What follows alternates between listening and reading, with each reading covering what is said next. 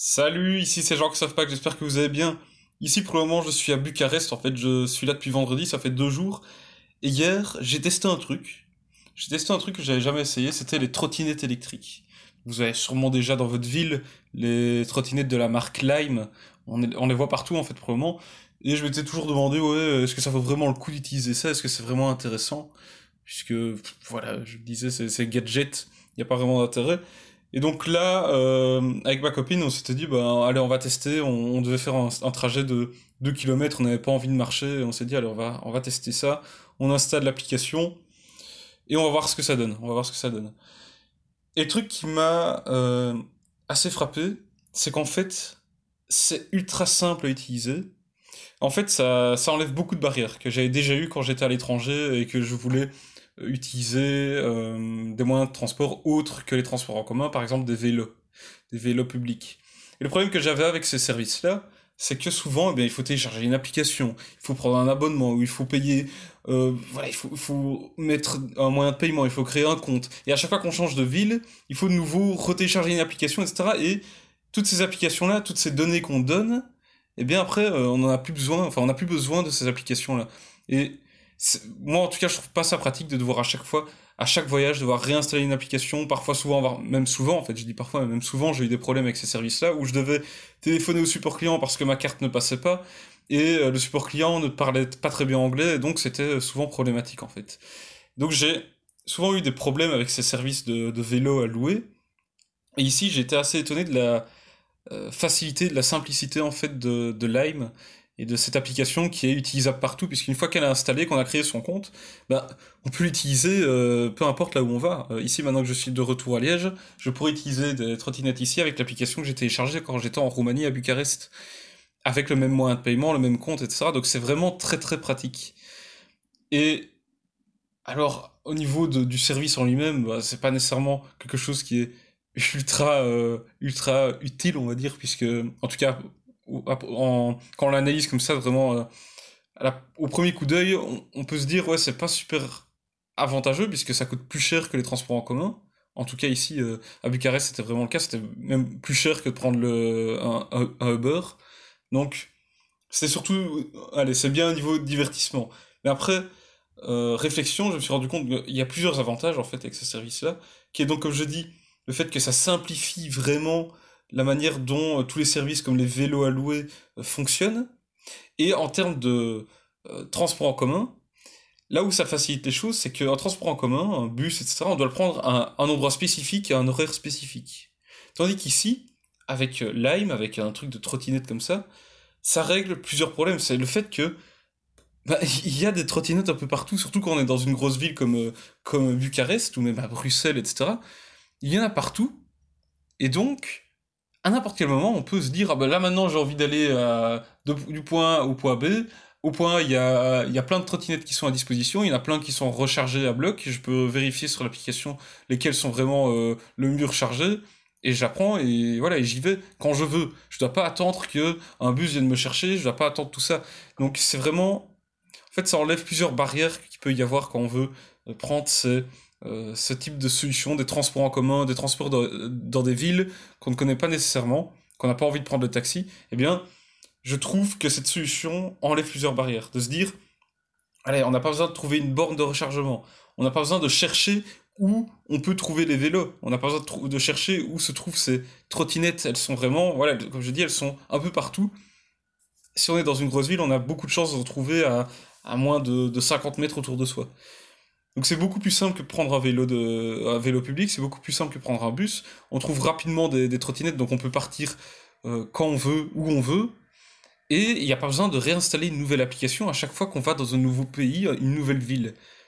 Et voilà, ça, pour moi, c'est quelque chose que je trouve vraiment euh, très important en fait, parce que parce que ça enlève, voilà, comme je dis, plusieurs barrières qui pourraient faire en sorte que on se dise mais euh, est-ce que je vais vraiment prendre ce service? Est-ce que ça vaut vraiment le coup que j'installe l'application?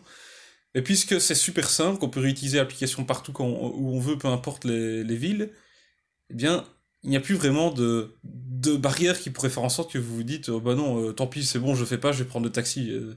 puisque là, vous dites, c'est bon, je fais mon compte une fois, et je le réutilise autant de fois que je veux, peu importe là où je vais aller. Donc, qu'est-ce que je peux en retirer de ça?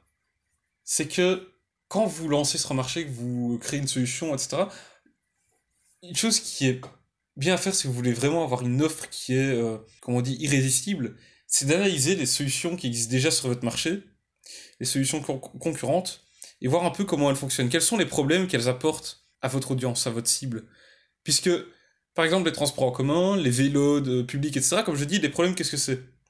C'est que les vélos publics, en général, il faut aller jusqu'à une, une borne, une station où vous pourrez trouver un vélo. Puis, une fois que vous utilisez le vélo, vous devez aller le parquer à une station euh, prévue pour ça. Ensuite, euh, pour les bus, par exemple, vous devez euh, aller attendre un arrêt, vous assurer d'être là à l'heure. les bus, parfois, ils passent toutes les demi-heures, etc. Donc, tout ça, ce sont des problèmes que les trottinettes électriques, comme ça, sans borne, règlent. Ce sont des problèmes de solutions concurrentes, concurrence indirecte, mais quand même des transports, des solutions de transport. Et Lime, par exemple, vient solutionner ça avec une solution beaucoup plus simple, ultra simple à utiliser et simple à comprendre. Et voilà, tout simplement, ça, ça enlève toutes les barrières que les solutions concurrentes peuvent proposer. eux, ils viennent avec leur solution.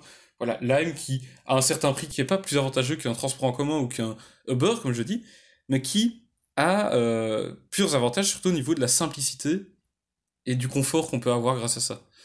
Donc, vous, qu'est-ce que vous pouvez faire de ça? C'est vous dire, voilà, je vais analyser ce qui existe déjà sur mon marché, des solutions concurrentes, euh, pas nécessairement similaires, mais des solutions, euh, voilà, euh, imaginez que vous arrivez avec une solution qui est vraiment neuve, vous allez analyser les solutions déjà existantes et vous allez vous dire, voilà, mes clients, enfin, mes clients potentiels, plutôt mon client idéal, utilisent ces solutions actuellement. Quels sont les problèmes qu'ils rencontrent dans sa vie suite à l'utilisation de ces solutions-là? Et comment je peux faire en sorte que moi, dans mon service, dans mon produit, je propose des éléments qui vont faire en sorte que je solutionne ces problèmes que mon client idéal, que mes prospects ont avec les solutions qu'ils utilisent actuellement. Et à partir du moment où vous arrivez à faire ça, alors là, c'est bingo pour vous, parce que il n'y aura, euh, voilà, aura plus vraiment d'excuses pour ne pas utiliser votre service ou votre produit. Donc pour un exemple concret, un autre exemple concret euh, en dehors des trottinettes électriques, c'est avec les services. Donc euh, je vais prendre l'exemple de mon entreprise. Il y a un problème, j'en ai déjà parlé, c'est que les agences de marketing digital, etc., les agences digitales en général, elles profitent souvent d'un problème, euh, d'un manque de connaissance de leurs clients en fait. Ils vont profiter du fait que les gens ne connaissent pas bien comment ça fonctionne la publicité Facebook, euh, les sites web, etc. Et donc, ils vont créer une sorte de, de relation de dépendance et un peu, comment dire, prendre les gens pour des cons on va dire ça comme ça, ils vont faire payer beaucoup pour des choses vraiment euh, parfois inutiles qui n'apportent aucun résultat et ils vont pas conseiller sur voilà euh, qu'est-ce que vous devriez faire pour avoir plus de résultats. Ils vont juste vendre leur truc pour se dire voilà on vend ça ils voulaient ça bah on va leur vendre ce truc là et puis basta nous on prend l'argent et puis c'est tout on s'en fout du reste. Et donc ils vont pas les conseiller vraiment dans qu'est-ce qui est le mieux à faire et ils vont pas euh, essayer de les rendre un peu autonomes pour certaines choses.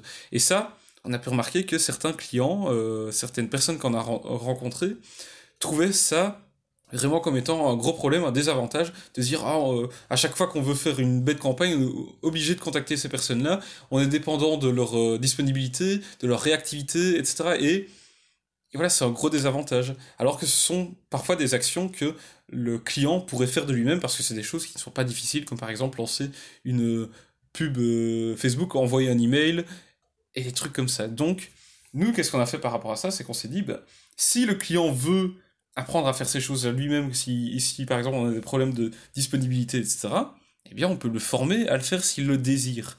Et on, lui explique aussi pourquoi on fait telle et telle chose. à chaque fois, on explique quelle est la pertinence de faire telle stratégie. S'il nous demande de faire un truc, on va pas lui dire ah oui, ok, on le fait, payez-nous pour ça.